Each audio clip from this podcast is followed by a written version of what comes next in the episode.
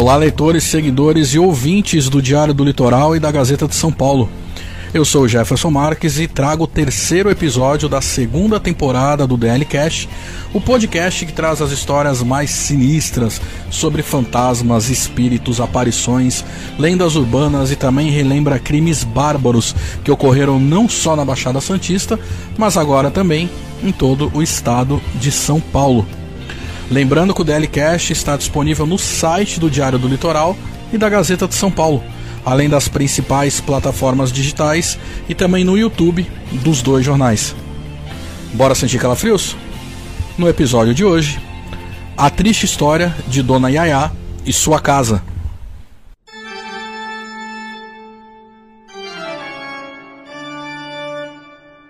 A história que contaremos agora nos arremete ao roteiro de um verdadeiro filme de horror, mas infelizmente é real e uma construção clássica e histórica. Ali no Bexiga, em São Paulo, morou uma mulher, desde a sua infância até a sua morte. Órfã, ela ficou encarcerada no imóvel por mais de 50 anos, sem receber visitas ou sequer colocar os pés na calçada. Sebastiana, a Yaya, era filha do seu Manuel. Logo na infância, ela perdeu duas irmãs, uma vítima de tétano, que na época não tinha cura, e a outra por asfixia. Os pais faleceram logo depois, primeiro um, depois o outro.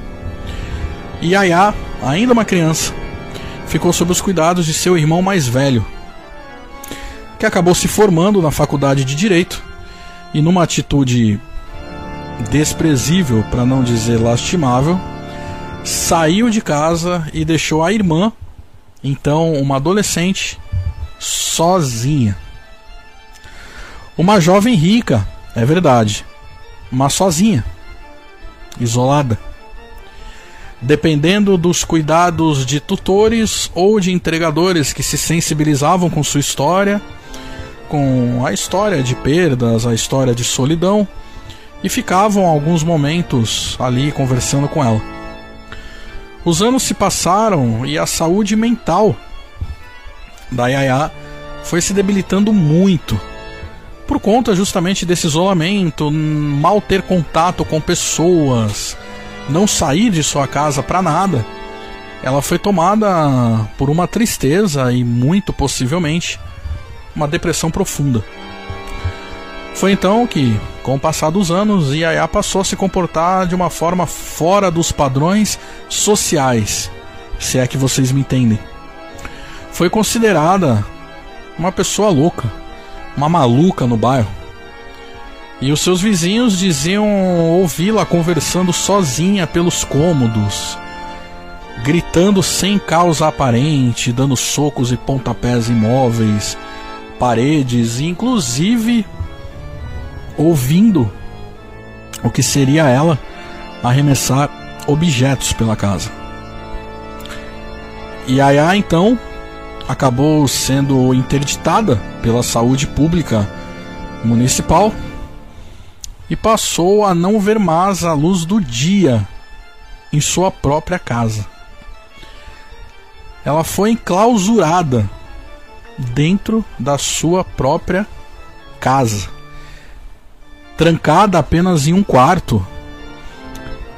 Era como se a sua residência, o seu lar docilar, tivesse se transformado no seu manicômio particular. As janelas só podiam ser abertas por fora e sua alimentação era passada através de um buraco na parede. Yaya viveu assim, isolada de tudo e de todos, até os 65 anos, quando um solário foi construído para ela. Sebastiana de Melo Freire, a Yaya, a personagem da nossa história, viria a morrer nove anos depois da construção desse solário, quando ela completou 74 anos no ano de 1961, vítima de uma insuficiência cardíaca. Como não tinha herdeiros ou parentes vivos localizados, sua herança foi destinada à Universidade de São Paulo, a USP. Os relatos de visões sobrenaturais iniciaram logo após a morte de Yaya. Vizinhos do bairro diziam escutar gritos vindos de vários cômodos do casarão durante a noite, mas não somente gritos. O som do choro de crianças também, segundo pessoas, é constante no local. E uma voz feminina que parece conversar sozinha do lado de fora do imóvel ali no jardim da frente. Dizem ainda que é possível ver a dona Yaya, já idosa, na janela do seu quarto em noites de muita chuva. Mas por que somente em noites com chuva? Seria alguma preferência do espírito de Yaya?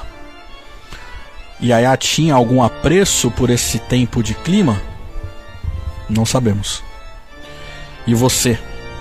Passaria na frente do casarão em uma noite chuvosa para ver se realmente Dona Yaya está mesmo na janela? A casa de Yaya hoje é administrada pela USP e quem conta um pouco a história do lugar até a família da Dona Sebastiana chegar por lá é o também jornalista LG Rodrigues. Oi, Jeff, e olá, ouvintes! A casa de Dona Yaya é um daqueles raros casos de locais reportados como mal assombrados no estado de São Paulo que podem vir a ser visitados sem grandes complicações por curiosos na história fantasmagórica.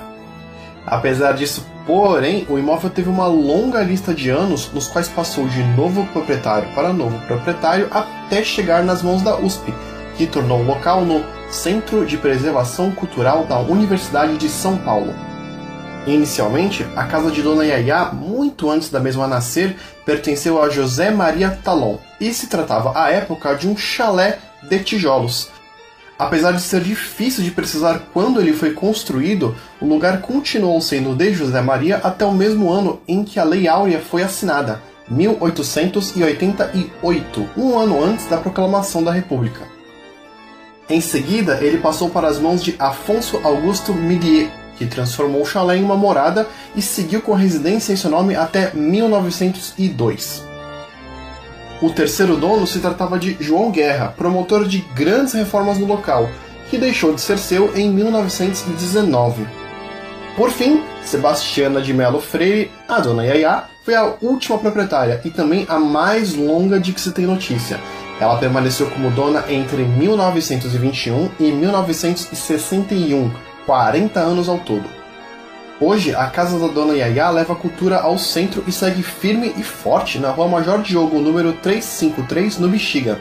Já as visitações podem ser realizadas de segunda a sexta, sempre das 9 às 17, mas sem garantias de que os visitantes vão presenciar algo sobrenatural ao longo da estadia. A programação pode ser conferida no portal do Centro de Preservação Cultural da USP. Há quem diga que nunca sentiu qualquer tipo de energia no lugar. Outros contam histórias para lá de tenebrosas, como luzes que acendem e apagam sozinhas, a sensação de ter alguém andando atrás de você e o frio intenso em alguns dos quartos.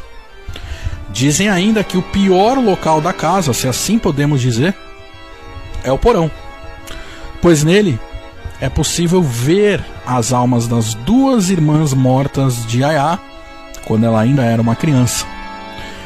Almas essas que estariam tentando libertar o espírito da irmã para que ela abandone o local.